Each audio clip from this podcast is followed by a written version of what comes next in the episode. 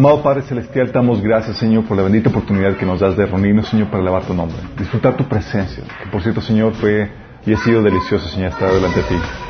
Padre, te queremos pedir que ahora nos hables, Señor, a través de este estudio de la palabra. Señor, habla a través de mí, Señor. Te pido que, que te muevas con libertad, Señor, que tu palabra fluya, que se siembre en nuestros corazones y que produzca el fruto, Señor, que tú has deseado para nuestras vidas, Padre. Que salgamos de aquí bendecidos, edificados en la fe, Señor, listos para hacer las obras que tú has preparado de antemano para nosotros. Bendice a los que nos están sintonizando, Señor, que sean de bendición estas palabras. Señor, te lo pedimos en nombre de Jesús. Amén. Ok, vamos a comenzar una nueva serie. Es eh, Guerra Espiritual. Hace, eh, para los que ya, los que llevan ya tiempo con nosotros, saben que tenemos un estudio de guerra espiritual que consta de dos partes, que prácticamente es lo mismo, nada más que no terminamos una parte, tuvimos que dividirlo en dos. Eh, está publicada en nuestra página. Vamos a retocar, retomar algo de eso, pero esa, ese estudio que vimos fue nada más una predicación que fue muy general y lo que vamos, a hacer es vamos a, profundizar en este tema para entender bien qué onda con la guerra espiritual, ¿sí? ¿Por qué es su importancia y su relevancia en este, en este tema? El, está el estudio publicado en la página, se llama Guerra Espiritual 1, su realidad y su importancia, está en la página minaschurch.org. Um, está en la sección últimos posts para los que quieran seguirnos ahí. Y es algo muy importante. ¿Saben cuál es la problemática principal de, en cuestión de la guerra espiritual cuando hablamos de esta, de esta temática? Que muchos no están conscientes de la situación bélica en la cual nos encontramos los cristianos. O sea, hablamos de guerra espiritual y, los cristianos, la mayoría vive, está en Babilonia en ese, en ese sentido, ¿sí? Ya sea por su, por su ignorancia o por su falta de fe, porque hay gente que sí sabe, pero por su falta de fe nomás no, no, no, eh, no toma esa, eh, consigo esa realidad. Y por eso lo que pasa, lo que sucede es que empiezan a vivir las consecuencias. Si no están alerta, no están tomando las armas de la guerra, no aprenden a usar las armas en las cuales estamos, eh, fuimos llamados a, usar. Y también por lo mismo no peleamos, ¿sí? No tomamos tampoco las medidas para protegernos. ¿Han escuchado el dicho de guerra avisada no mata soldado. ¿Sí lo escuchado? ¿Por qué se refiere eso? Se ve que si cuando sabes que estás en guerra, te, proteges, ¿no? Te, preparas, ¿sí? Pero si no sabes que estás en guerra, ¿qué haces? O sea, te estás ahí como si nada y te llegan los golpes, ¿sí? Hay un pasaje en 1 Tesalonicenses 5, del 5 al 6, que dice que no pertenecemos a la oscuridad, está hablando Pablo a los cristianos. Sino, dice, así que manténganse en guardia, no dormidos como los demás, estén alertas y lúcidos. Está hablando de, hey, hasta esta alerta. Sí, pero la mayoría no, no está en esa situación, en esta condición, por su ignorancia, por su falta de fe en cuanto a esta temática. Muchos no toman las medidas para protegerse y o el enemigo aprovecha de su ignorancia para darte tole con el dedo. ¿sí? ¿Saben? Algo que se está dando mucho eh, con esta situación que me, hace ver la, la eh, la situación de guerra espiritual en la cual nosotros vivimos.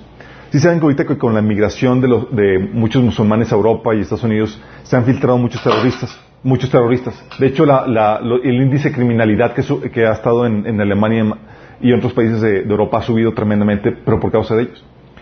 Y dentro de la narrativa que se vende en las, en las eh, noticias es que los musulmanes son pacíficos, no hay problema, hay que, hay que tener la diversidad y demás.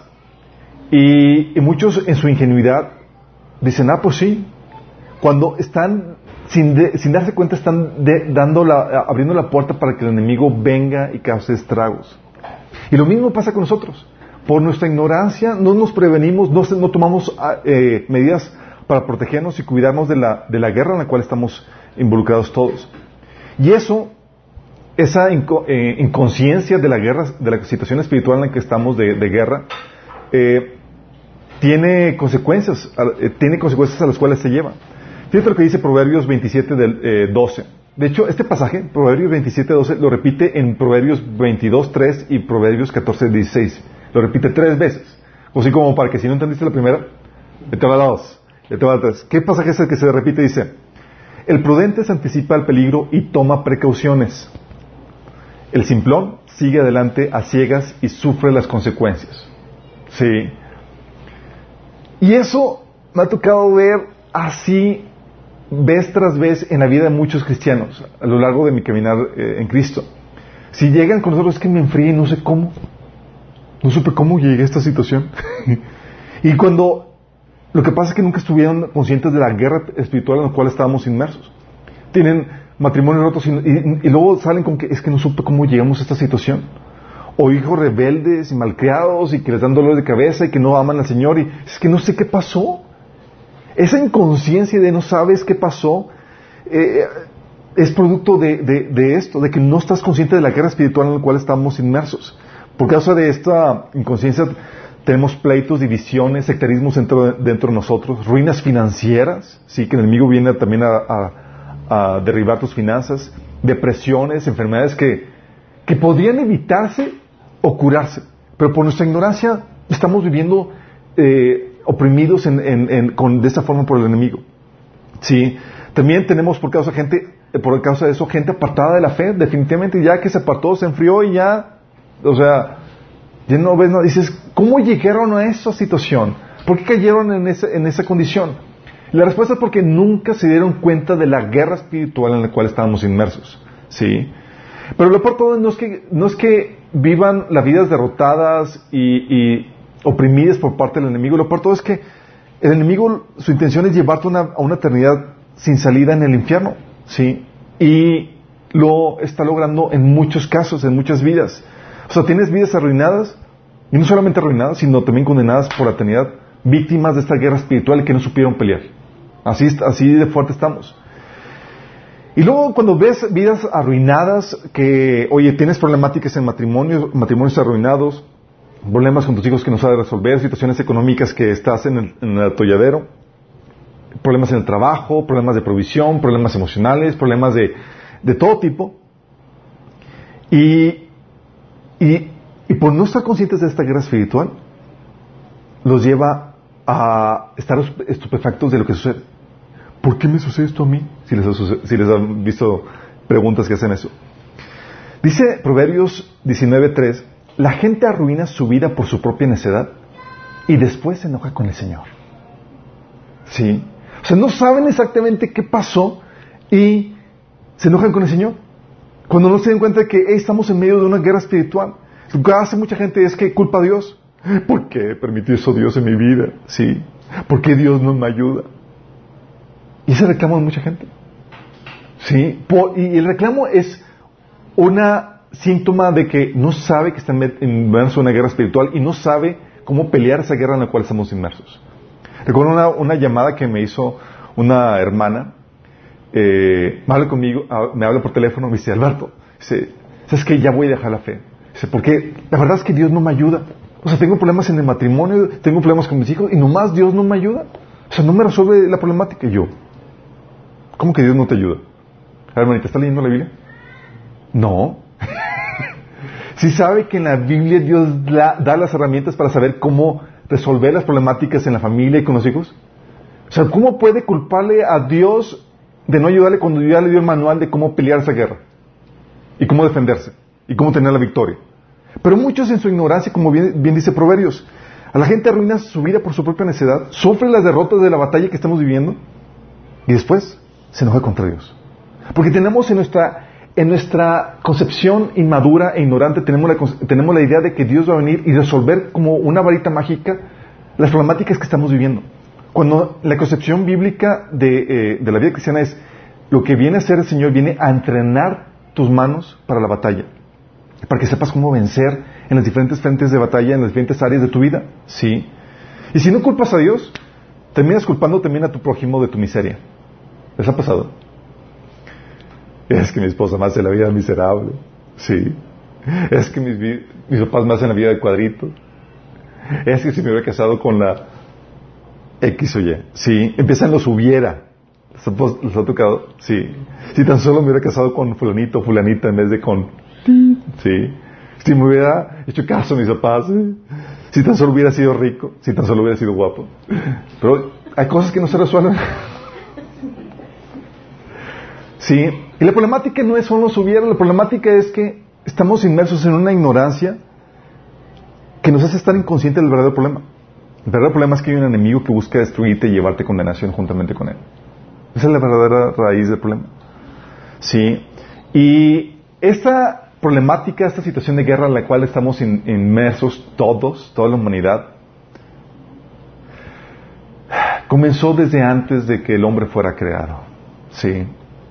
Es algo que hemos estado viendo en el, en el taller de autoridad. A los que nos están siguiendo ya tienen una noción de, de, cómo nos metimos en esta guerra. sí. Porque venimos dentro de un, dentro de un contexto eh, en, en, donde fuimos eh, eh, encajados en un trama que de un conflicto cósmico, de un conflicto celestial, en donde tenemos que antes de que el hombre fuera creado a un querubín que se rebeló contra Dios, que se llamaba Lucifer. Sí.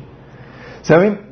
Isaías 14, del 12 al, al, 14, pues 145, 14, eh, dice, este pasaje, ¿cómo has caído del cielo, lucero de la mañana? Tú que sometías a las naciones, has caído por tierra. Decías en tu corazón, fíjate lo que decía Lucifer en su corazón, subiré a los cielos, levantaré mi trono por encima de las estrellas de Dios, gobernaré desde, los, desde el extremo del norte, en el monte de los dioses, subiré a la cresta más alta, eh, a las crestas de las más altas nubes, seré semejante al Altísimo. Mas tú eres derribado hasta el Seol, al lado, a los lados del abismo. Fíjate cuál es la intención del enemigo. Aquí te menciona que él quería poner, levantar su trono. O sea, Dios tenía un trono y dice, yo quiero levantar mi trono, yo quiero gobernar así como Dios gobierna. Pero no él no quería ser una chichincle más de Dios, así como que, no quiero más. ¿Por qué? Si soy el sello de perfección y de hermosura y de belleza y... Nada más imagínate qué tan glorioso era ese querubín que, que veía a Dios y se veía a él y era como que pues prácticamente somos lo mismo. Así de, así de, a, ese nivel, ¿sí? Y él decía, seré semejante al Altísimo. Él quería el gobierno, él quería la autoridad, él quería gobernar como, como Dios. Sí, y lo que hizo fue un, ¿cómo dice cop en español? Eh, una... No, una conspiración, una toma de, gobierno. Un golpe de Estado, exactamente, un golpe de Estado. Y la consecuencia es que es expulsado del cielo. Ahí dice que fue derribado al Hades, al, Seol. Sí. Eh, de hecho, ahí ha hecho, eh, del, del, Hades, del Seol, hizo su, su fortaleza, su, eh, la base de su reino. De hecho, por eso Jesús le eh, menciona al, enemigo y al reino del enemigo como las puertas, dice, de que las puertas del, Hades, del Seol, no prevalecerían contra la, contra la iglesia. Hablando del reino del enemigo que tiene su base en el Seol, en el Hades, porque fue derribado y ahí, desde ahí opera, ¿sí? Desde ahí trabaja. Y le fue quitado su cargo y se, y se, le, se le prohibió operar en el cielo. Sí, fue como quien dice, eh, despedido y expulsado, eh, y solamente se le ha permitido y se permite tener audiencia delante de Dios para acusarnos. Sí, por eso no puede hacer nada más dentro del, gobierno, dentro del cielo. Y dentro de ese contexto, dentro de esa, de esa guerra cósmica donde el enemigo quería gobernar, quería poseer la autoridad que Dios le dio, quería ser rey, quería tener esa autoridad, Dios decide crear al ser humano. Sí. Dios decide crear al ser humano y Dios crea eh, un ser que combina lo frágil y lo débil que de la tierra, porque nos dio cuerpos de tierra, de, de, barro. Dice 2 Corintios 4, 7 que tenemos ese tesoro en vasos de barro para que la excelencia del poder sea de Dios y no de nosotros. Hablando de nuestra composición física débil, sí. Y lo combinó esto frágil con, con lo fuerte de su espíritu y de su imagen, porque puso en nosotros su espíritu. Dice, primera, digo, dice Génesis 1.27 que fuimos hechos a la imagen de Dios, conforme a su semejanza. Y, este nuevo ser al cual Dios lo formó de la, de la tierra y sopló su, aliento de, vida en él, a este nuevo ser le dio algo que el enemigo codiciaba. Autoridad. Autoridad. Luego dijo Dios, luego Dios lo bendijo con las siguientes palabras: sean fructíferos y multiplíquense, llenen la tierra y gobiernen sobre ella. Escuché eso Satanás decir, ¡ah! ¿Quién dijo lo que yo quería? O sea, estaba en shock. ¡Ah! ¿Sí? Y lo dice, reinen sobre los peces del mar, las aves del cielo. Van a reinar, va a tener autoridad. Yo quería eso. Imagínate. Y luego, salmista Salmos 8, del 4 al 8, habla, habla de, esta posición tan privilegiada que tiene el ser humano. Dice, ¿qué es el hombre para que tengas de él memoria? El Hijo del Hombre para que lo visites. Lo has hecho un poco menor que los ángeles. Lo coronaste de gloria y de honra. Lo hiciste señorear sobre la, las obras de, tu, de, tus manos. O sea, lo puso como Señor de la creación de Dios. ¿Sí? Salmo 115, eh, 16 dice que los cielos pertenecen al Señor, Él gobierna en los cielos. Dice, pero Él ha dado la tierra a toda la humanidad. Ese es el reino del ser humano. Y lo puso como Señor, lo puso como Rey de la tierra. Imagínate. Hizo eso el Señor. ¿Y qué crees? No solamente nos odia porque tenemos la imagen de Dios y, y, recorda, y le recordamos eh, a Satanás a Dios. O sea, nos convertimos en los seres más detestables para Satanás y el centro de su ataque, no solamente porque tenemos la imagen de Dios, sino porque se nos dio aquello que Él codiciaba. ¿Estás consciente de eso? El, enemigo no puede hacer nada en contra de Dios directamente. Y aquí, en esta nueva creación, encontró el enfoque donde enfocar todo su odio contra Dios. No puede pelear contra Dios directamente, pero sí puede pelear contra nosotros. Sí. Entre criatura y criatura sí se pueden agarrar a golpes. Sí. Criatura con Dios, no más no. Por eso, cuando Dios le dio al hombre esta autoridad, este reino que es sobre la tierra, Dios le dio la encomienda de que lo protegiera. Si sí, leído en Génesis 2.15 dice, Dios el Señor tomó al hombre y lo puso en el jardín de Edén y lo puso para que lo cultivara y lo custodiara. ¿Te has preguntado custodiarlo de qué? Pues qué enemigos había y yo qué onda, ¿sí? Dices, ¿cómo que cuidarlo? ¿Cuidarlo de? Cuando hablas de cuidar o custodiar algo, estás hablando de que hay peligro. Hay algo que pueda causar problemas, que puede robar, que puede causar daño ahí. Y es que sí había una problemática. Satanás y sus ángeles que estaban sueltos, desterrados del cielo, pero rondeando la tierra. Entonces imagínate, el hombre, al ser humano, Adán específicamente, se le dio la, encomienda de cuidar el reino que se le había dado en contra de los enemigos que estaban rondeando. Adán tenía que tener autoridad para representar, para reprender y echar fuera al enemigo en caso de que se llegara a, pres a presentar. Así como Jesús tenía tiene la autoridad, así como viste en los evangelios que echaba fuera al enemigo y demás, Adán tenía la misma autoridad para hacer lo mismo. Lo mismo. Sí. Él podía decir, lárgate aquí, Satanás, y le tenía que obedecer, porque él tenía la autoridad sobre este reino. Sí. Y Dios quería que usara la autoridad que le fue eh, dada para cumplir esta responsabilidad que, le, que, que, Dios le dio, la de cuidar este nuevo reino que le había sido encomendado al ser humano. Pero vemos en, en relato Génesis capítulo 3 que el enemigo usurpa el cuerpo de una serpiente y aborda al hombre, a Adán y Eva, con un propósito. ¿Qué propósito? Tener una buena charla. Sí, como que estoy aburrido, voy, déjame, déjame ver qué onda con esta nueva creación. Sí. No, tenía un propósito. Matarlos, causar su destrucción, separarlos de Dios. Y este sigue siendo el propósito del enemigo. Sigue siendo. O sea, dice, eh, ves en el diálogo que tenía con, con Eva, Génesis 3 del 13 4, dice, eh, ahí va a la serpiente, dijo Dios, no deben de comerlo, ni siquiera tocarlo el árbol del bien y del mal. Si lo hacen, morirán. Y la serpiente le dice, no morirán. ¿Sí? ¿Qué estaba queriendo hacer? Dice como que comele para que te mueras. Sí. Por eso dice la Biblia, o sea, la, la intención del enemigo, dice, nos dice Jesús que, nos enseña Jesús en Juan 10, 10, que es robar, matar y destruir. Y al querer inducir al enemigo que comiera del fruto prohibido para que muriera, estaba, lo, que, lo que estaba queriendo hacer era matarlo. Por eso dice Jesús en Juan 8:44 que Él ha sido homicida desde el principio. ¿Por qué? Porque desde el principio lo que quiso es, vamos a matar a estos tipos. Sí. Y lo que hizo fue lograr que se separara el hombre de Dios y ocasionar su muerte. Sí.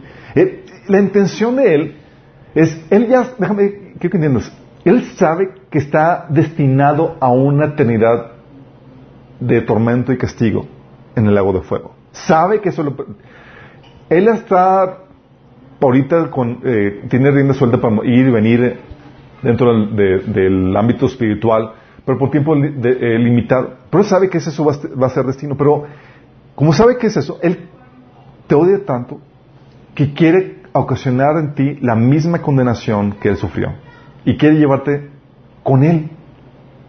¿Sí? Quiere llevarte al baile y bailar con la más fe. Sí. Mateo 25, 41 dice, Jesús a los, a los que condena, Jesús dice, apartados de mí, malditos, al fuego eterno preparado para el diablo y sus ángeles. O sea, no fue preparado para ti, fue preparado para Satanás y sus ángeles. El enemigo todavía tanto dice, vamos a hacer que sufran la misma condena que yo recibí. Sí. Y ves en el relato de Génesis 3 que Adán falla a la comisión que se le había dado para defender su reino. O sea, nada más quiero que entiendas. O sea, Adán toleró la rebelión de la serpiente. O sea, toleró que se hablara en contra del edicto de Dios. Cuando Dios dijo, no comas, él te estaba tolerando, escuchando a la serpiente decir, no van a morir. Estaba tolerando la rebelión al edicto que Dios había dado. Y luego consintió la rebelión de su esposa. O sea, y no hizo nada, estaba así como ¿Qué onda con eso? Sí. O sea, dice Génesis 3.6, así que tomó del fruto y comió a Eva. Dice, después le dio un poco a su esposo que estaba con él, con ella, y él también comió. O sea, en su función de, custodiar, reprobado. ¿Sí? Reprobado, reprobadísimo. Se permitió que la muerte y la destrucción entrara a su reino. No cuidó lo que se le había dado. Dice Romanos 5:12 que el pecado entró al mundo por un hombre y la muerte por el pecado. Así también la muerte se extendió a todos los hombres porque todos pecaron. O sea, el pecado y la muerte entró por uno. No, y, eso uno no es Eva, porque el encargado fue ¿Estamos conscientes de, de lo fuerte que es esto? Sí.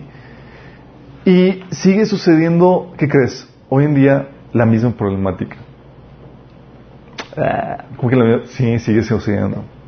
Seguimos dejando que la muerte entre en nuestros dominios. ¿Dios te da autoridad sobre algo? ¿Eres autoridad sobre algo? Sí. ¿Eres cabeza de tu familia? ¿Eres, ¿Tienes autoridad en tu trabajo y demás? Bueno, igual que Adán, seguimos dejando que la muerte entre en los dominios, en nuestra familia, en nuestros dos hijos, en nuestro trabajo y fallamos en pelear esta guerra espiritual que nos ha sido llamados a pelear. Y andamos con que, ¿qué pasó? ¿Por qué mis hijos resultaron así? ¿Por qué pasó esto? ¿Por qué me, por qué? O sea, no sabemos, porque nos llevan al baile, por nuestra ignorancia. ¿Sí? Entonces, ¿qué es lo que sucede? Adán y Eva se dejaron engañar y tomaron el fruto que, que los separaba de Dios y así murieron. Quiero que entiendas esto. La separación, Adán, lo que Adán, eh, lo que Satanás quería hacer con el hombre era separarlos de Dios y su voluntad, o sea, de su reino. Y lo que se terminaron haciendo fue sometiéndose a Satanás y a su voluntad. Con esto permitiéndole reinar en la tierra a través de ellos. Sí, porque al momento de, de no hacerle caso a la voluntad de Dios, estás haciéndole caso a la voluntad del enemigo. No hay opción en between. Así como, bueno, aquí ti. No, no hay opción a medios. Y cuando parecía que todo estaba perdido, cuando parecía que la, que la, que esta pequeña batalla que se vivió en el jardín de Edén ya estaba, ya se había resuelto, es como que el enemigo ganó, Adán y Eva condenados, bye, de modo, Parecía que la batalla ya había terminado. Pero en medio de esa situación Dios hace una declaración de guerra que se convirtió en una declaración icónica que ha repercutido hasta el día de hoy. Cuando parecía que el enemigo había vencido, ya había, logrando matar al hombre, Dios da una esperanza. Dice, no chicos, esto apenas comienza. Dios le da la primera profecía mesiánica, le dice a la serpiente, pondré una amistad entre tú y la mujer, entre tu descendencia y la descendencia de ella. Su descendencia te golpeará en la cabeza y tú le golpearás en el telón. Wow, fue como que, prepárate. esto apenas comienza. Sí. Y desde ahí se marca un conflicto que se da en este reino de los hombres entre la serpiente, que es Satanás, y el ser humano. Sí. Satanás seguía odiando a la humanidad, aún a la que utiliza para sus propios propósitos. O sea, el hecho de que el enemigo te utilice no significa que te aman o que le intereses o tiene... No, sí, si la única razón por la cual te utiliza o utiliza los seres humanos es porque lo necesita para poder extender su reino de, maldad aquí en la tierra, pero no porque tenga algún interés o, lo valora, al contrario, lo que lleva a la perdición. Pero con esta declaración,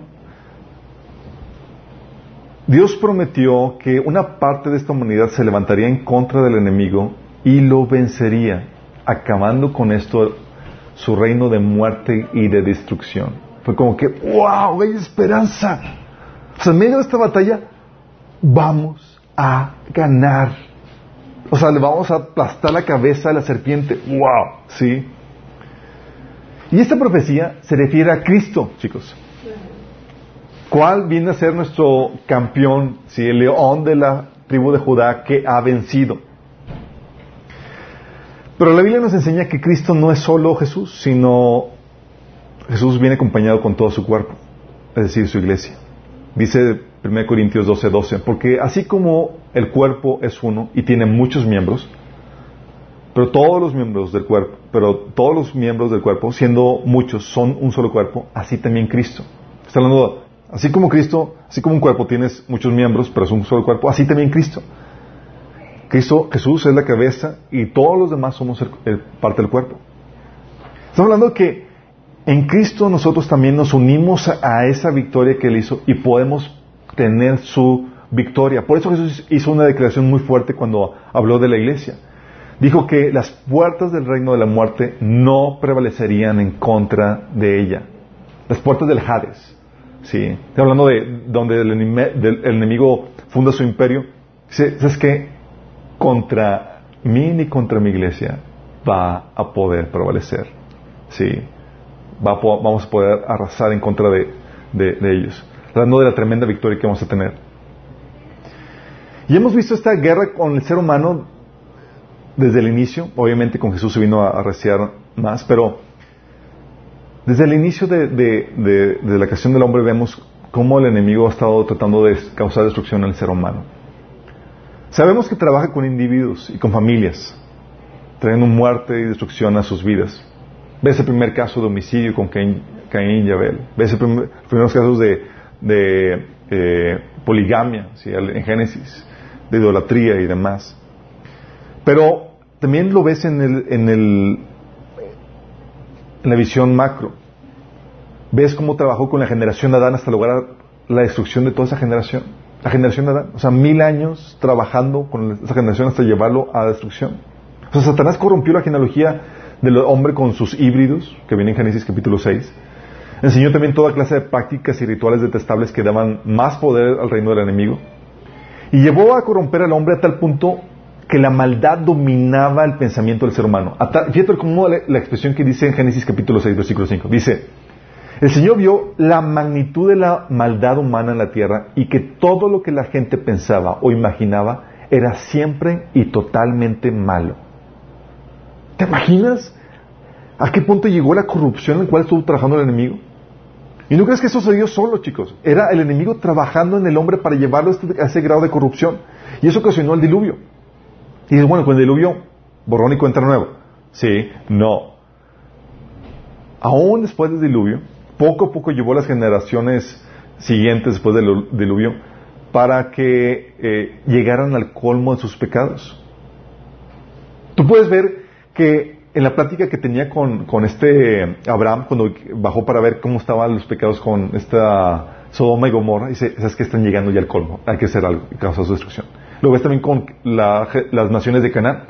O sea, el enemigo había trabajado en esas, en esas naciones y las llevó al punto de, de que eran ya eran, no, no se podía tolerar su maldad, ya. Ellos tenían que traer juicio y destrucción a, esas naciones. Imagínate. Y no se dio de la noche a la mañana. Dios estuvo, digo, el enemigo estuvo trabajando en la vida de ellos. Nadie estaba consciente de lo que el enemigo estaba haciendo. ¿No crees que el enemigo se la pasa? ¿No crees que el enemigo tenga tiempo libre? No tiene tiempo libre. Sí. Nosotros somos su mayor ocupación y su mayor dedicación. También trabajó con, después de que derroca las naciones de, de, de Canaán, empieza a trabajar con la nación de Israel. Sí, el pueblo de Israel también llevó, eh, vemos que en, él se llevó el proceso de corrupción que lo llevó a traer juicio sobre sus vidas. Primero el exilio de Babilonia y la eventual diáspora a todas las naciones después de haber rechazado al Mesías. ¿Qué fue lo que ocasionó? ¿Qué fue lo que pasó eso? El enemigo había trabajado con el pueblo de Israel trayendo esa destrucción sobre sus vidas. Hemos visto también cómo trabaja con la iglesia institucional. Con la iglesia trabajó sin parar hasta lograr la tremenda corrupción que se vio durante la Edad Media. Así ya donde ya, donde tenemos que, que el, cristiano perseguía a los que leían la Biblia, imagínate, si la iglesia oficial.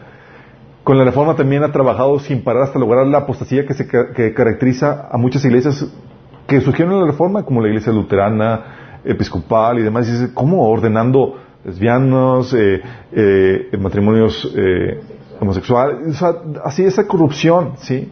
Ya no compartiendo el evangelio, asociándose con gente de otras religiones y demás.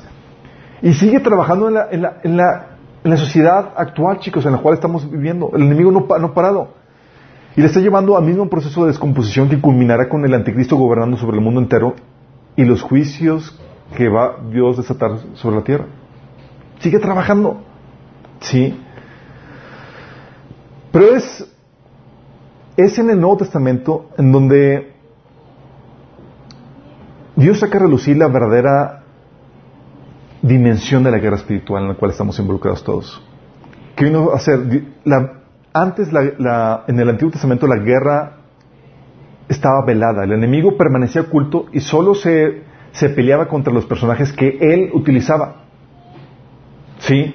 O sea, la gente no estaba muy consciente de, la existencia de Satanás. No era como que, ah, sí, el enemigo está queriendo. No, era con quien se peleaba con los, con los, con los personajes que, el enemigo utilizaba. Los enemigos eran los personajes, los pueblos que el enemigo controlaba y utilizaba. No, o sea, no pensaban en, oye, vamos a ganar los filisteos para Cristo. Sí, era, vamos a destruir a los filisteos. ¿Sí me explico? No estaban conscientes de la guerra espiritual, no, eh, porque la guerra no era frontal contra los demonios, sino indirecta. Pues no tenían el poder para confrontar directamente al enemigo. Satanás todavía tenía el poder sobre todo ser humano por causa del pecado que todavía no, había sido perdonado en sus vidas. Sí. Lo único que podíamos hacer era aplacar la, corrupción destruyendo a los que se asociaban con el enemigo. ¿Sí me explico? Pero con la venida del Mesías comienza la verdadera guerra. Ahora sí, la guerra frontal. Lucas, fíjate, lo emocionante, aquí es donde ves en Jesús cómo sale lo varonil, la testosterona, como decimos muchos, ¿no? La, ansia de guerra, así, a, vamos a armar aquí los trancazos. Fíjate lo que dice Jesús en, 12, en Lucas 12, del 45 al 41. Dice, he venido a traer fuego a la tierra, y cómo quisiera que estuviera ardiendo. ¡ay Jesús, no!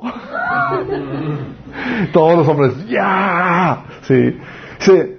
¿de qué está hablando? Está hablando de comenzar la confrontación ahora sí en otro nivel, chicos. Dice, pero como tengo que pasar por, esta, por la prueba del bautismo, ¿y cuánto angustia siento hasta que se cumpla? Lo dice, lo recalca. Dice, ¿creen ustedes que venía a traer paz a la tierra? Les digo que no, sino división. O sea, está hablando de que vengo a traer guerra. Eso lo recalca también en Mateo 10, 34, que dice, no crean que he venido a traer paz a la tierra, sino espada. Dices, oh my God, el príncipe de paz trayendo guerra, a veces la guerra es necesaria. Sí, y tenemos que aprender a pelear. De hecho, a veces la paz es contraproducente. De hecho, dice la Biblia en Apocalipsis que por medio, no en Apocalipsis, en, Daniel, que por, el anticristo por medio de la paz va a destruir a muchos. Imagínate. Imagínate, por medio de la paz. Y lo que hace Jesús es que con el Nuevo Testamento lo que hace es que abre la cortina y exhibe los verdaderos actores de, de esta guerra en la cual estamos todos involucrados. Abre la cortina. Chicos, este es el verdadero enemigo que ha estado oprimiendo sus vidas todo ese tiempo. Sí. En el Antiguo Testamento se, había visto un vislumbre de esta guerra espiritual de aquí y allá. Ves en Daniel cómo estaban peleando el príncipe de Persia contra los ángeles y demás. Y, ves a Eliseo que, eh, con los ángeles eh, que lo están protegiendo de, los ejércitos eh, que, los rodeaban. Pero no era el enfoque ni dominaba todo el espectro de la revelación. Era más una lucha contra el mundo físico. ¿Sí? Pero en el Nuevo Testamento se trae una revelación clara en donde la guerra no es contra el ser humano, sino contra los ejércitos espirituales de maldad. Efesios 6, 12 lo pone de esta forma. Pues no luchamos contra enemigos de carne y hueso, sino contra gobernadores malignos y autoridades del mundo invisible. Estas fuerzas poderosas de este mundo tenebroso y contra espíritus malignos de los lugares celestiales. ¡Oh! Si te das cuenta cómo lo pone todo que ¡Oh! ya los descubrimos. Ya sabemos quién está detrás de este asunto. Se lo leo otra vez, también está bien fuerte. Dice. Vamos, es, que quiero que te imagines esto. Cuando estoy hablando de autoridades y gobernadores en el mundo espiritual, estoy hablando de las diferentes jerarquías de ángeles, querubines y más que, se revelaron juntamente con Satanás y que están operando en este mundo físico. Sí. Hay rangos. O sea, no, a ti no te va a atacar cualquier demonio. Va a haber diferentes rangos con diferentes funciones. Dice, pues no luchamos contra enemigos de carne y hueso, sino contra gobernadores malignos y autoridades del mundo invisible, contra fuerzas poderosas de este mundo tenebroso y contra espíritus malignos de los lugares celestiales. Wow. Según Corintios 4, 4 habla de esta, ahonda más Pablo de esta, en esta revelación y dice que el Dios de este mundo ha cegado la mente de los, de los incrédulos para que no vean la luz del glorioso, glorioso Evangelio de Cristo, el cual es la imagen de Dios. O sea, habla como estas huestes de maldad operan para cegar el entendimiento de la gente que, eh, que no conoce a Cristo, que lo rechaza. Dices, ¿cómo o por qué sucede esto? Hay una guerra espiritual involucrada en todo esto. Por eso, en 2 Corintios 10, del 3 a 5, Pablo dice, dice, aunque vivimos en el mundo, no libramos batallas como lo hace el mundo. O sea, no peleamos físico, chicos. Sí, no nos agarramos a golpes Sí, aunque pueda haber tiempo para eso. Dice, las armas con las que luchamos no son del mundo, sino que tienen el poder divino para derribar fortalezas. Destruimos argumentos y toda altivez que se levante contra el conocimiento de Dios y llevamos cautivo todo pensamiento para que se someta a Cristo. Hablando del tipo de pelea que tenemos y las armas que tenemos que son espirituales. Entonces, cuando, lo que hace el enemigo, lo que hace Jesús en el Nuevo, en Testamento es abre la cortina y saca a relucir quiénes son los verdaderos actores de esta guerra. Y dice, hey, no es el prójimo, Satanás y sus huesos de maldad. Y eso, y luego te hace ver, Señor, que el ser humano no es tu enemigo, sino que son presos de guerra por, quien tienen, por, por quienes tienes que luchar para librar. Sí, y eso es donde cambia todo el juego de, todo el paradigma. O sea, el, ser humano ya no se convierte en tu enemigo, sino que son, es el botín de guerra, son los presos de guerra que hemos sido llamados a liberar. Hechos 26, del 17 al 18, Jesús lo pone de esta forma cuando llama a Pablo para que predique el Evangelio. Dice Dios, Jesús a, Pablo, te envío a los gentiles para que les abra los ojos a fin de que pasen de la oscuridad a la luz, de la potestad de Satanás a Dios Fíjate cómo dice, ¿sabes qué? La guerra es contra Satanás para librar al ser humano de su potestad. Entonces recibirán, el perdón de sus pecados y se les dará un lugar entre el pueblo de Dios, el cual es apartado por la fe en mí. Y esto también lo repite Jesús en Lucas 4 del 18 al 19, cuando habla de la unción que recibió. Fíjate lo que dice, el Espíritu Señor está sobre mí por cuanto me ha ungido para dar buenas nuevas a los pobres me ha enviado a sanar los quebrantados de corazón, a pregonar libertad a los cautivos. ¿Cautivos de qué? Del enemigo. Y vista a los ciegos y poner libertad a los oprimidos. ¿Oprimidos de quién? Del enemigo. A predicar el agradable, Señor. Está hablando, hey chicos, ¿estaban cautivos? Venimos a predicar libertad. Sí. Te estamos dando la oportunidad de pasar de este cautiverio que estamos viviendo bajo el yugo del enemigo a una vida de libertad en Cristo. ¿Sí? Proverbios 24:11 lo pone de esta forma, dice, libra a los que son llevados a la muerte, salva a los que están en peligros de la muerte. Hablando de nuestro llamado ahora a rescatar al ser humano, no pelear contra el ser humano, sino a rescatar al ser humano de esta guerra eh, del dominio del enemigo. Pero en esta, por eso en esta dispensación se nos ordena amar al ser humano que se presenta como tu enemigo. Porque tú en teoría sabes que no es tu enemigo. Jesús te ordena, dice, ¿has oído que en la ley se dice, ama a tu prójimo, odia a tu enemigo? Pero yo te digo, ama a tus enemigos. ora por los que te persiguen. Jesús, ¿por qué? Porque ellos no son tus enemigos, son cautivos de guerra que tú tienes que llamar a libertad. Sí. Me dice, pero me, destruyeron mi carro, me robaron mi carro, me hicieron cosas.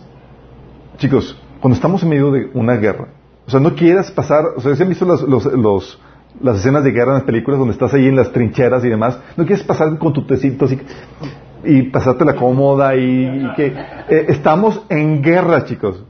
Sí. Ay, le pegaron a mi tacita y, o sea, es, prepárate y estás dispuesto a pelear contra todo y con todo. Por eso Jesús nos dice y nos unimos a esta guerra, chicos, porque vino a hacer Jesús era hacer, a confrontar al enemigo y destruir las obras del enemigo. Y tú y yo, por ser parte de su bando, en teoría, somos parte de, su equipo. Dice 1 Juan 3, 8, el Hijo de Dios fue enviado precisamente para destruir las obras del diablo. Entonces tú y yo estamos metidos en esta guerra. ¿Sí? Somos llamados o nos unimos al equipo de Cristo para pelear por la gente.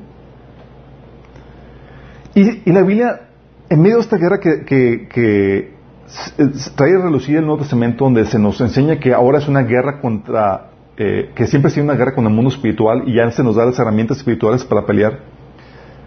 Por eso tú ves que en, la Biblia, en el Nuevo Testamento, se nos exhorta a estar atentos de esta guerra. O sea, tú no puedes vivir como si fuera un día de campo en medio de, las balas cruzando, sí, en ese campo. Sí, como que, ay, hijitos, vamos a poner aquí la, la, cesta de la, de la, del picnic y vamos a disfrutar. No, chicos, es busca refugio, es prepárate, es dónde está el enemigo, es vamos a no estamos en plan de disfrutar, chicos, pero muchos así viven, porque no están conscientes de la guerra espiritual que tenemos. ¿Sí? Y dice 1 Pedro 5 del 8 9, fíjate lo que dice. La exhortación de Pedro. Estén alerta. Cuídense de su gran enemigo, el diablo, porque anda al acecho como león rugiente buscando a quien devorar. Manténganse firmes contra él y sean fuertes en su fe. ¿Les suena, chicos, a guerra? Claro, es como que ¿Por dónde viene el guamazo? ¿De dónde están? ¿Sí? O sea, tú cuando llegas a un lugar y eso es, primero tratas de ubicar al enemigo. ¿Sí? Para poder armar tu trinchera, tu, tu, guardia, y todo eso. Primera de, Tesalonicenses 5, del 5 al 8, habla de, este, de, esta, de esta actitud de estar alerta. Dice, todos ustedes son hijos de la luz y del día, no pertenecen a la oscuridad y a la noche. Dice, así es que manténganse en guardia, no dormidos como los demás. Los que no están, los ignorantes, los que no, conocen a Dios, están así dormidos, inconscientes de la terrible guerra en la cual estamos. Tú y yo sabemos más, sabemos mejor. Y sabemos que estamos en medio de una guerra. Dice, manténganse en guardia, no dormidos como los demás, estén alertas y lúcidos. En la noche, en la noche, esta es en la noche cuando la gente duerme y, y los bebedores se emborrachan, pero los que vivimos en la luz estamos lúcidos, protegidos con la armadura de la fe y el amor y usemos por casco la confianza de nuestra salvación. Hablando de, prepárate para la guerra, chicos. Escudo, armas. ¿Sí me explico? Y ese donde dice, oye, Alberto, entonces tenemos que estar todos paranoicos. Sí y no. Sí y no. No, ¿en qué sentido? No debemos ser paranoicos como quien no conoce al enemigo y no sabe cómo opera y por lo mismo nomás no latina. Si han visto esas películas donde peleas y cantinflas y todas esas donde están, están así, no saben, ni, ven, ni levantan los ojos, pero están ahí viendo ahí como a ver qué le pega. ¿Sí han visto? Así muchos andamos, chicos, en serio. Nomás dices, este tipo, nomás.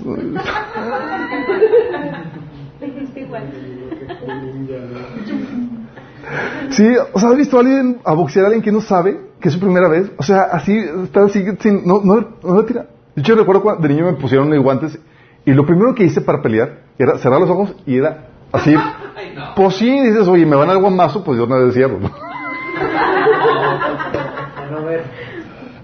Mi papá me platicaba que en la primaria donde él estaba, pues era una primaria conflictiva. Tu papá, tu papá fue boxeador. Bueno, en la primaria conflictiva, a él le- se lo- siempre le ponían sus catorrazos. Le ponían. Sí, siempre. A tal punto que dijo, tengo que hacer algo al respecto. Y se metió al box. Y aprendió a pelear. De ahí en adelante, era cuidado con el que se metiera con él. Sí. Y hasta que los amatearon. Y así al que no sé. Sí. Pero muchos estamos así. De hecho, 1 Corintios 9, eh, 26 lo pone, eh, pone este ejemplo. Dice, así que no corro como quien no tiene meta. No luche como quien da golpes al aire. ¿Sabes cómo das golpes al aire? Cuando no, no, no sabes contra qué y estás tratando de pegarle así a lo que venga, vale. Sí. Y así están muchos. O sea, tenemos a los que, por ejemplo, por no saber la guerra espiritual, están así paranoicos en su ignorancia, viendo demonios en todas partes. Sí. Y queriendo liberar a todo el mundo, porque pues lo único que sabe. Sí. Y hay una problemática así como que, hoy estoy deprimido, es un demonio de depresión. Vamos a ver. Sí. Hoy que reprobé el examen, un demonio de ignorancia. Vamos a ver. Vamos a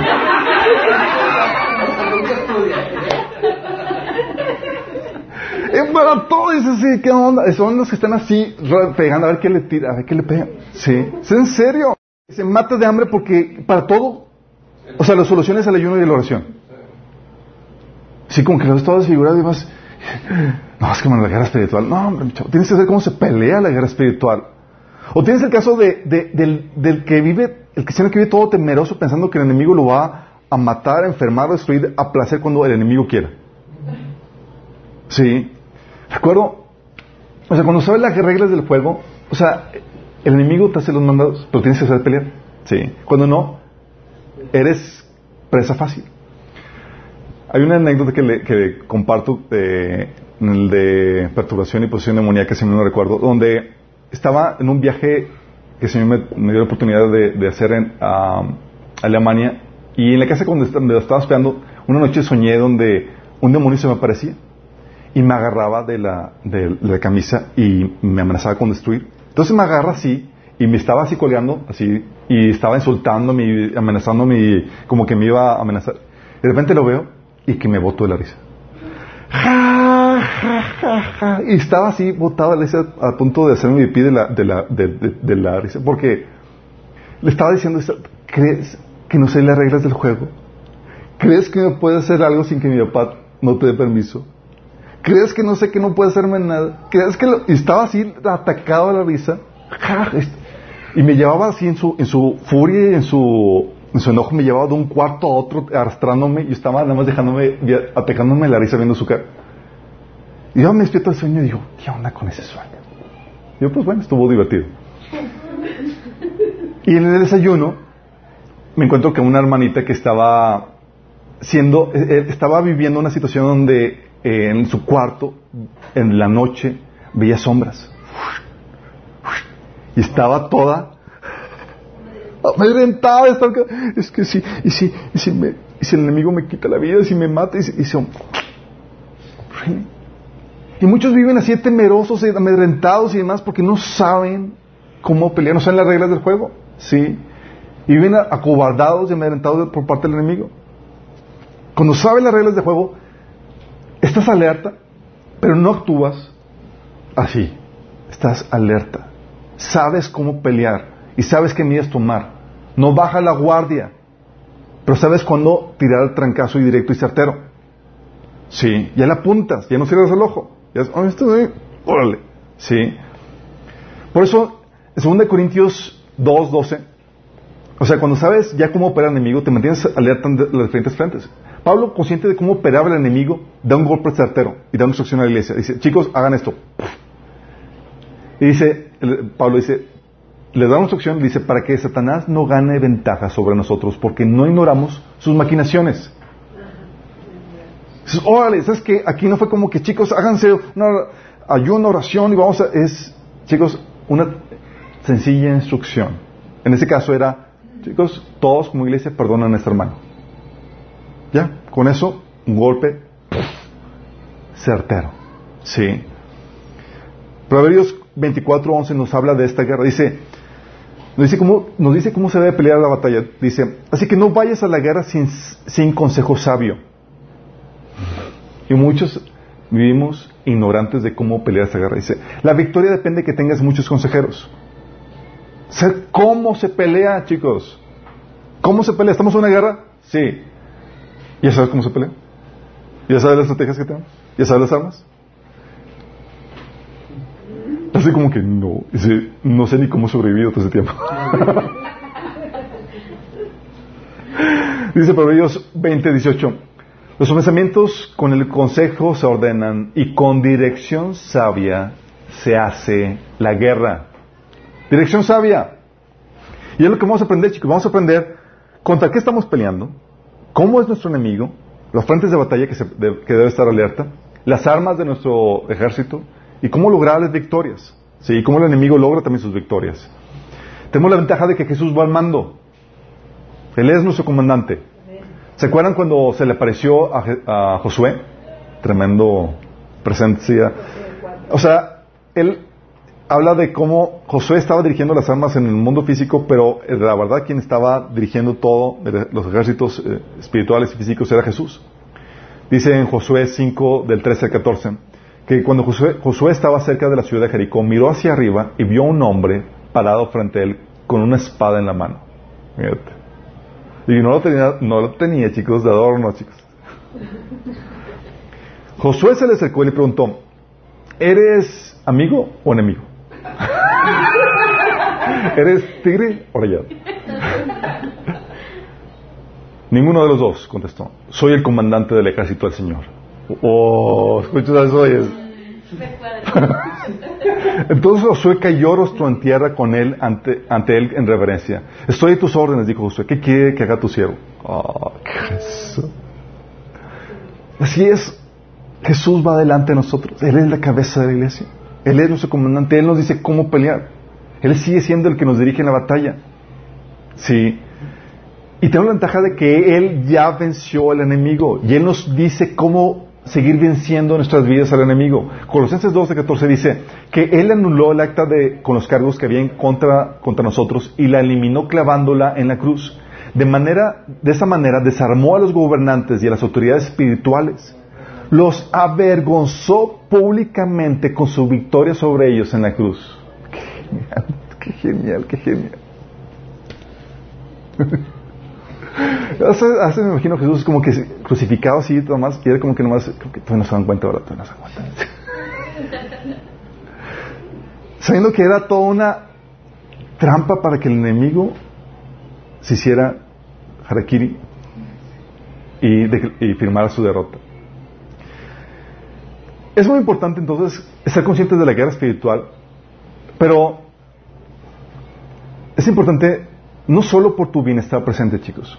Porque el enemigo va a querer llevarte a la ruina financiera, destruir tu matrimonio, destruir tu vida, que te vaya mal, o sea, que sufras las consecuencias de tus decisiones pecaminosas, quiere destruirte aquí, pero no solamente aquí, quiere llevarte a una eternidad en el infierno juntamente con él. Es decir, tu eternidad está en juego. ¿Sabes? En la Biblia se menciona, nos habla de que debemos pelear la batalla de la fe. ¿Qué se ocurre como de batalla de la fe? Fíjate lo que dice 1 Timoteo 6:12. Dice Pablo a, Timoteo, pelea la buena batalla de la fe. Haz tuya la vida eterna, a la que fuiste llamado, por la cual hiciste aquella admirable declaración de fe delante de muchos testigos. Batalla de la fe. Muchos invitamos a la gente a la, fe y le decimos todo está tranquilo, todo está genial cuando venga y es como que, ¡ay, una batalla! Sí, es una batalla, chicos. muy claro acerca de esta batalla. Y le menciona que esta batalla de la fe es con el fin de obtener la salvación de nuestra fe. Dice 1 Pedro 1.9 que obteniendo el fin de nuestra fe es la salvación de nuestras almas. Y es aquí donde mucha gente dice, oye, entonces ¿se puede perder o no se puede perder la salvación? Porque parecía que en esta batalla, al momento de hablar de meternos en la batalla para mantener la fe, porque si no, pues obviamente, pues no, la pierdes. Se pierde la, fe, estamos diciendo esto, se pierde la salvación. Mira, déjame aclararte eso. Sí, y eso te va a ayudar a, resolver muchos asuntos en esta, en esta vida. ¿La salvación se pierde o no se pierde? Mira, para Dios no se pierde. ¿Sí? Él sabe quién es verdaderamente suyo y quién no. Y Él sabe quién llegará hasta el final. Él ya sabe. Entonces cuando tú haces una decisión, o sea, es, es- mm, no, hijito, tú realmente vas a saltar más adelantito. ¿Sí? Y Él sabe quién es y quién no. Segundo Timoteo 2.19 habla de que Él conoce a los que son suyos realmente. Sí. Él es el que les conoce, los identifica. Para nosotros, en nuestra vida física, lo que vemos aquí, a nuestra conducta es, sí se puede perder. Sí. Porque nosotros no sabemos. Nosotros una decisión por Cristo, profesas una fe y es, ya eres salvo. Sí, pero no conocemos realmente lo que sucede en tu corazón. Sí. No sabemos realmente si hubo una verdadera o, genuina conversión. No sabemos realmente quién nació de, nació de nuevo o no. Solamente vemos lo de afuera. Entonces, para nosotros, si se aparta es, ah, pues conoció al Señor, lo profesó una fe, caminó con Él y se apartó. Entonces, sí. Y aún así es muy complicado. Porque puede ser que, oye, la carnalidad que tú ves en tu hermano sea por la etapa de crecimiento espiritual en la que, esté- en la que se encuentra. Si sabes que en, prim- en 1 Corintios 3, del 1 al 3, habla de que eh, los niños en Cristo son carnales, como si fueran unos inconversos. Entonces puede hacer que sí haya nacido nuevo, pero por la etapa espiritual en la cual se encuentra no ves ninguna diferencia. O puede ser que la carnalidad que estás viendo en el hermano sea algo normal porque realmente nunca nació de nuevo. y no hay mejoría. En teoría, si nació de nuevo, eventualmente va a haber mejoría. Puede ser que tu pecado, por ejemplo, cuando una persona cae en pecado, puede hacer que sea un momento de debilidad del cual se va a levantar o te vas a levantar porque realmente naciste de nuevo. Si naciste de nuevo vas a levantarte, como viene en 1 Juan 2, 1 y Proverbios 4, 24, 16 o Galatas 1, 6. 6, 1, perdón. O sea, si caíste y realmente eres nacido de nuevo, te levantas. Si te veces cae justo y siente, se levanta. O puede ser que su pecado, esa caída que tuvo, sea un se- una señal de que realmente nunca se convirtió y que realmente necesita llamársele para una verdadera conversión. Como viene en Santiago 5 o 1 Corintios 6 del 9 al 10. Por eso es muy complicado para nosotros. ¿sí? Entonces para nosotros a nuestra vista sí se puede perder, porque realmente no sabemos quién sí se entregó genuinamente al Señor y quién no. Eso es un asunto entre tú y Dios. ¿sí? Por eso dice Pablo, pruébate en la fe. ¿Sí? ¿Y cómo sabes realmente que naciste nuevo? ¿Mm? Porque obedeces sus mandamientos y te mantienes en- firme en la fe. ¿sí? Pero si te abandonas la fe, señal de que a nuestros ojos la perdiste, a los ojos de Dios nunca fuiste. Sí. Como viene en 2 Timoteo 2 del 17 al- al 19. Fíjate que dice. Entre ellos están Himeneo y, Fili- y Fileto. Está hablando Pablo de personas que se desviaron. Dice que se han desviado de la verdad. Andan diciendo que la, la resurrección ya tuvo lugar y así trastornaron la fe de algunos. Fíjate cómo está diciendo Pablo que se desviaron, ellos se desviaron y, y se llevaron consigo a montones. Luego dice, pero el fundamento de Dios es sólido y se mantiene firme, pues está sellado con esta inscripción. El Señor conoce los suyos y esta otra, que se aparte de maldad todo aquel que invoque el nombre del Señor. Está hablando, ¿sabes qué? Pero Dios sabe quiénes sí son suyos. Sí. Él conoce ya de antemano eso. pero tú sabes que una señal de que realmente nunca fueron salvos es que se apartaron. O a nuestros ojos, que se, que, que se perdieron la fe. Sí. 1 Corintios 15, del 1 al 2 dice Pablo, ahora hermanos, quiero recordarles el evangelio que les prediqué, asimismo recibieron y en el cual se mantienen firmes. Dice Pablo, mediante este evangelio son salvos si se aferran a la palabra que les prediqué. De otro modo, habrán que, creído en vano. Es decir, te está diciendo, si no permaneces en la fe, creíste en vano, no eres salvo. Tú pudiste haber aceptado al Señor y todos te declararon ese hermano y toda la cosa y demás, pero más adelante, bye bye. Sí. Se, se saca a relucir realmente si era o no cristiano. Entonces, cuando abandona la fe, sabes que o nunca fe o la perdió. O cuando se entrega al pecado. Fíjate, la salvación no se pierde, no se puede perder por pecar, chicos. Acuérdense de esto. Se pierde cuando, o sea, muestra realmente si realmente fue salvo o no, cuando deja esa actitud de arrepentimiento en su vida. Ese deseo de agradar a Dios en su vida. Sí. Dice en Filipenses 3, de 18 al 19, hablando Pablo de cristianos. Dice, como les he dicho a menudo y ahora les repito esto hasta con lágrimas, muchos se comportan como enemigos de la cruz de Cristo. Su destino es la destrucción, adoran al Dios de sus propios deseos y se enorgullecen de los que es vergüenza. Solo piensan en el terrenal. Hablando de cristianos que van camino de destrucción, qué fuerte. Sí. Galatas 5, 21, Pablo les advierte a los cristianos. Les dice, acerca de, de, la, de las cuales os amonesto, acerca de las obras de la carne. Como ya los he dicho antes, que los que practican tales cosas no heredarán el reino de Dios. Hablando Pablo, hey, no te fíes. Sí. Si tú realmente profesas haber nacido de nuevo, tú vas a dejar o vas a estar abandonando las obras de la carne. Si permaneces en ellas, como ya te lo advertí, no heredarás el reino de Dios. Fíjate. Hablando de, de que soy, oye, realmente, ¿cómo sé si una persona salva? No? Es, si abandona la fe, sabemos que no. Si se aparta, si se entrega al pecado, si deja la vida de arrepentimiento, la vida de sumisión al Señor, ¿no? Entonces el enemigo va a querer llevarte a una, a otra o ambas. ¿Sí? Él va a querer hacerte claudicar en la fe. Él va a querer llevarte a vivir una vida de licencia abierta al pecado. Sí. Por eso, chicos, mantenerte en la fe, ¿sabes qué va a requerir? Que aprendas a pelear. Vóytelas. Que aprendas a pelear por ti y por otros. Quiero que entiendas esto. Los elegidos llegarán al final gracias a la guerra espiritual que ellos y otros hicieron a su favor. ¿Cómo llegaste? Así como que llegaste a, a mantenerte hasta el final por la guerra espiritual que yo libré por mí y que otros libraban por mí. Sí. Porque la elección, chicos, oye, es que yo fui elegido por Dios. No, la elección no te exenta de la guerra, no te da un pase directo. Ah, pues ya fui elegido por Dios. No, la elección simplemente muestra quiénes fueron los que vencieron en medio de la guerra. es simplemente el conocimiento de Dios de antemano de quiénes son los que vencedores. Fíjate lo que, fíjate, quiero que entiendas el contexto de esto. Primera de licencias 3 del 1 al 5. Está hablando de personas que profesaron la, la fe en Cristo.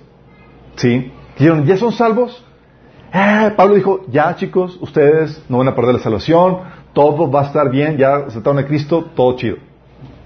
¿Qué dijo Pablo? No. ¿Sabes qué estaba angustiado Pablo? Estaba angustiado porque ellos, ellos habían hecho una profesión de fe, estaban, estaba consciente Pablo de la guerra espiritual que estaban viviendo. Dijo, estos a lo mejor no sobrevivieron a la guerra espiritual y claudicaron. Fíjate cómo sale esto. Dice, Pablo hablando de su preocupación por los de tesanolicenses. Dice, por último, cuando ya no pudimos soportarlo más de la angustia que vivían, decidimos quedarnos solos en Atenas y enviar a Timoteo para que los visitara. O sea, que chico, Timoteo, ve, con ellos. Sí. Él es hermano nuestro y colaborador, colaborador, de Dios en la proclamación de la buena noticia de Cristo. Lo enviamos a ustedes para que los fortaleciera y los alentara en su fe y los ayudara a no ser perturbados por las dificultades que atravesaban. Fíjate, ¿para qué los envió? Lo envió para alentarlos en la fe, fortalecerlos y ayudarlos a, que, a no ser perturbados por las dificultades que atravesaban. Pero a ustedes saben que estos, que estamos destinados a pasar tales dificultades. Aun cuando estábamos con ustedes, les advertíamos que las dificultades pronto llegarían y así sucedió, como bien saben. Por esa razón, cuando yo no pude más, envié a Timoteo para averiguar si la fe de ustedes seguía firme. ¿Cómo? Pablo, ¿estabas creyendo que yo podía perder la salvación, que podía perder la fe? Pablo dice, sí. Sí. ¿Qué es lo que dice? Tenía miedo de que el tentador los hubiera vencido y que nuestro trabajo hubiera sido en vano. Está diciendo, Pablo estaba tan consciente de la guerra espiritual que sabía, ¿sabes qué? El enemigo está echando, o sea, de que la salvación es, es fácil recibirla. Implica una guerra, pero ya que la recibes, ya las, el problema es mantenerla. Pablo sabía, y Pablo sabía que había una guerra espiritual donde el enemigo quería arrebatar la fe de ellos. Y él sabía que, fíjate lo que dice, Pablo sabía que aquí la guerra espiritual, aparte de la oración, era hay que ir y fortalecerlos en la fe. Animarlos. Animarlos. Porque si no, estos no van a aguantar. Imagínate, así estaban los tranquesos. Qué fuerte, ¿no? Y estoy hablando de cómo el tentador estaba así como que, chicos, creo que no van a aguantar la guerra espiritual, están, están tupiendo, pero bonito. ¿Sí te das cuenta de la preocupación de Pablo? Sí. Fíjate el, también la preocupación de Pablo contra, con, con los de Corintios. Fíjate la preocupación. Dice, el celo que siento por ustedes proviene de Dios, pues los tengo prometidos a un solo esposo que es Cristo, para presentárselos como una virgen pura. Pero me temo que, así como la serpiente en su astucia engañó a Eva, los pensamientos de ustedes sean desviados de un compromiso puro y sincero con Cristo. ¡Oh! ¿Está consciente Pablo de que así la serpiente como engañó a Eva estaba trabajando en ellos para desviarlos de, de su fe en Cristo? Dice, si alguien llega a ustedes predicando a un Jesús diferente del que les hemos predicado nosotros, o si reciben un espíritu o un evangelio diferente del que ya recibieron, a ese lo aguantan con facilidad, chicos. O sea, se lo están tupiendo el enemigo. Si estás consciente de- de la preocupación de Pablo ante la guerra espiritual que estaba viviendo, ¿sí? Por eso Pablo nos exhortaba a nosotros, chicos, o sea, mantenerte en la fe va a implicar guerra espiritual. O sea, mantener, mantener la salvación va a implicar guerra espiritual. Por eso dice en Efesios 6 del 10 al 13. Por último, fortalezcanse con el gran poder del Señor. Pónganse toda la armadura de Dios para que puedan hacer frente a las artimañas del, del diablo. Y no crees que, que Pablo está diciendo como que, bueno, y si, y si no la pongo, ¿qué? Pues, ¿qué pasa? Ándale, ándale, inténtalo. Dice, porque nuestra lucha no es contra seres humanos, sino contra poderes, contra autoridades, contra potestades que dominan este mundo de tinieblas, contra fuerzas espirituales, espirituales malignas en las legión- regiones celestes. Por tanto, pónganse toda la armadura de Dios para que cuando llegue el día malo puedan resistir hasta el fin con firmeza. Está diciendo que si llega el día malo y no tienes la armadura, llega el día de ataque del enemigo y no tienes la armadura, va, va a hacer que claudiques en la fe. Ya sea que te, que te desvíes en la fe y dejes de creer en, Cristo, o que sigues siendo en Cristo pero ya te desvió en el pecado. Apartó, te apartó de un corazón fiel a Cristo. Por eso, Hebreos 13, 13 nos habla de, de esa protección que debemos tener unos con otros. Dice, dice el autor de Hebreos, adviértanse unos a otros todos los días mientras, que dure ese hoy, para que ninguno sea engañado por el pecado y se endurezca contra Dios. Y eso se lo dice entre cristianos. Chicos, es adviértanse, estamos en una guerra espiritual. Que ninguno, que no haya, que no haya víctimas de guerra entre nosotros, ganados por el enemigo, engañados por el Satanás. ¿Por qué crees que Pablo al final de sus días, ya cuando iba, estaba, es- estaba próximo a morir, Pablo dice en 2 Timoteo 4:7, he peleado la buena batalla, he terminado la guerra, me he mantenido en la fe. ¿Tú crees que no hubo tentaciones para claudicar en la fe? ¿Tú crees que no hubo pruebas, dificultades, angustias, en donde... ¿Ahora entiendes la guerra que estamos viviendo? ¿Tú ya eres cristiano? Bien. Pero el enemigo nos ha dado por vencido contigo. Va a querer llevar a que claudiques en la fe. A tomar de ti la salvación que has recibido en Cristo. Si es que eso fuera posible. Si eres elegido, Si eres elegido vas a saber pelear y vas a vencer. Sí. Por eso, chicos, en la Biblia dice que los que llegan al final de sus vidas con fe, manteniéndose firmes en la fe, ¿sabes cómo se les llama en la Biblia? ¿Sortudos? Ay, llegué. ¿Cómo se les llama? Vencedores.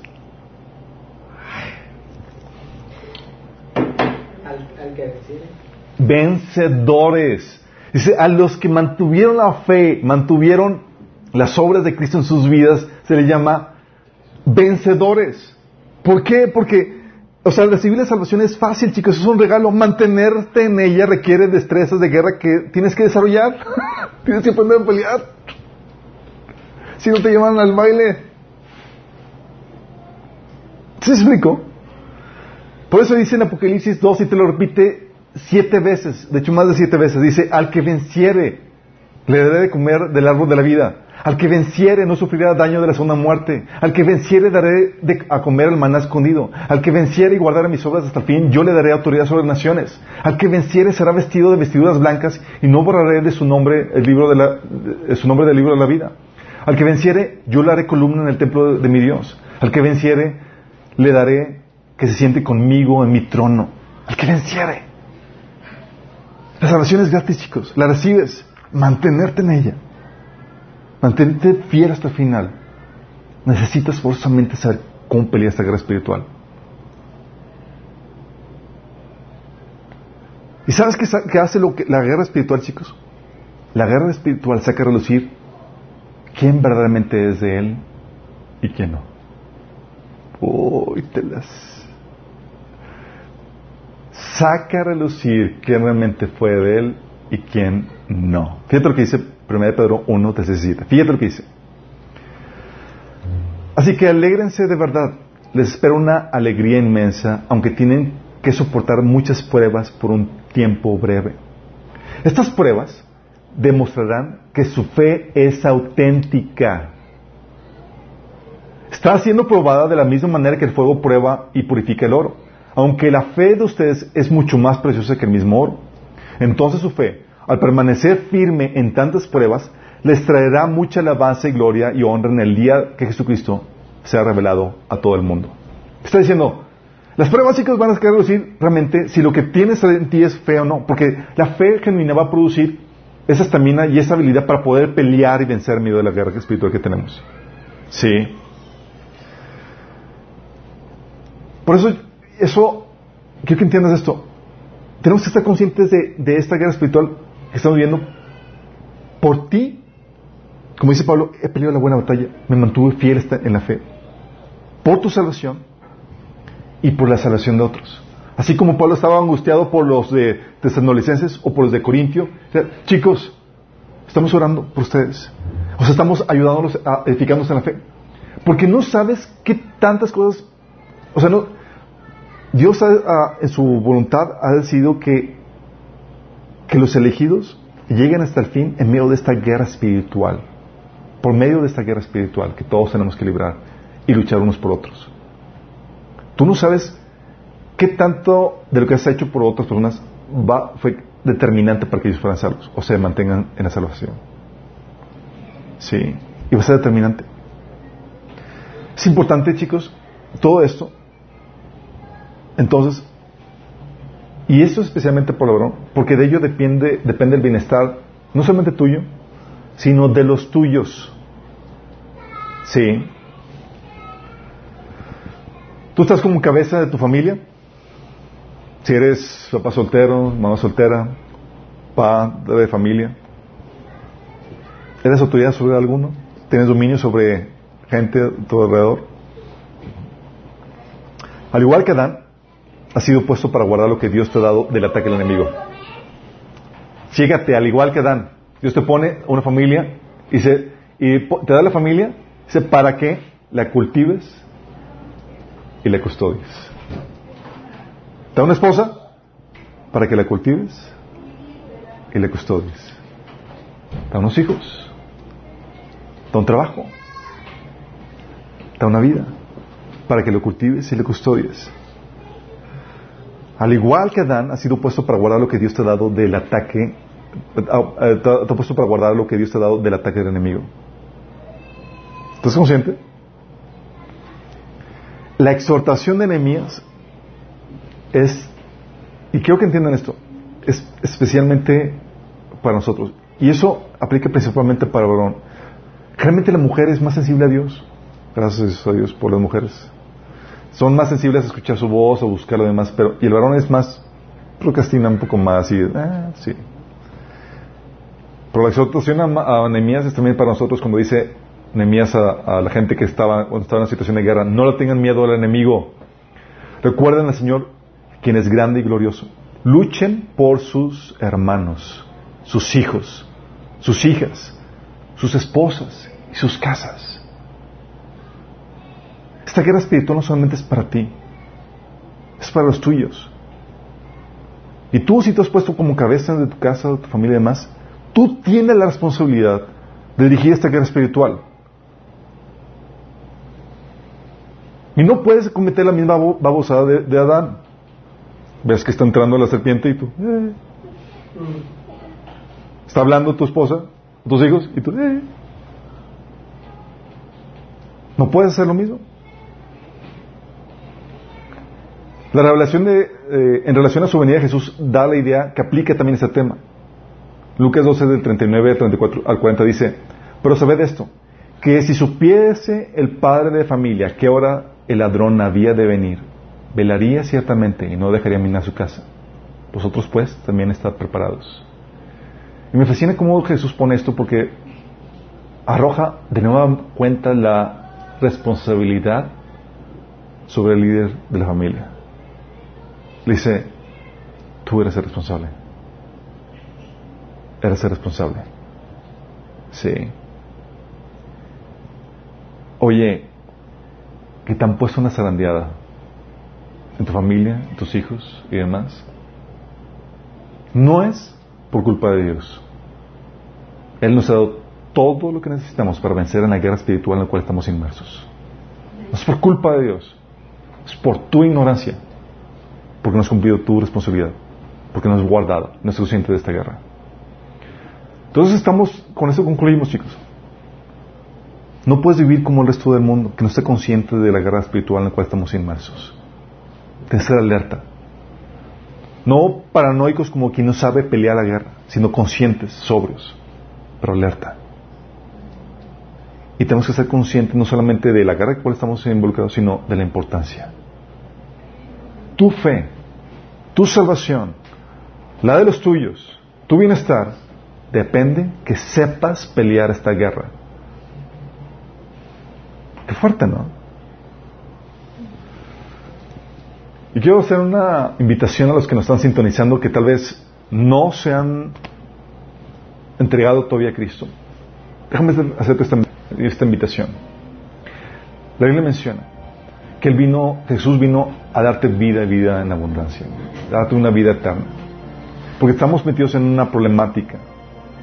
Hemos, todos somos pecadores y hemos pecado en contra de Dios. Y la paga del pecado contra Dios se paga, tan severa es, tan grave es pecar contra Dios, que se paga por una eternidad en el infierno. Pero el Señor te ama tanto que no quiere que mueras.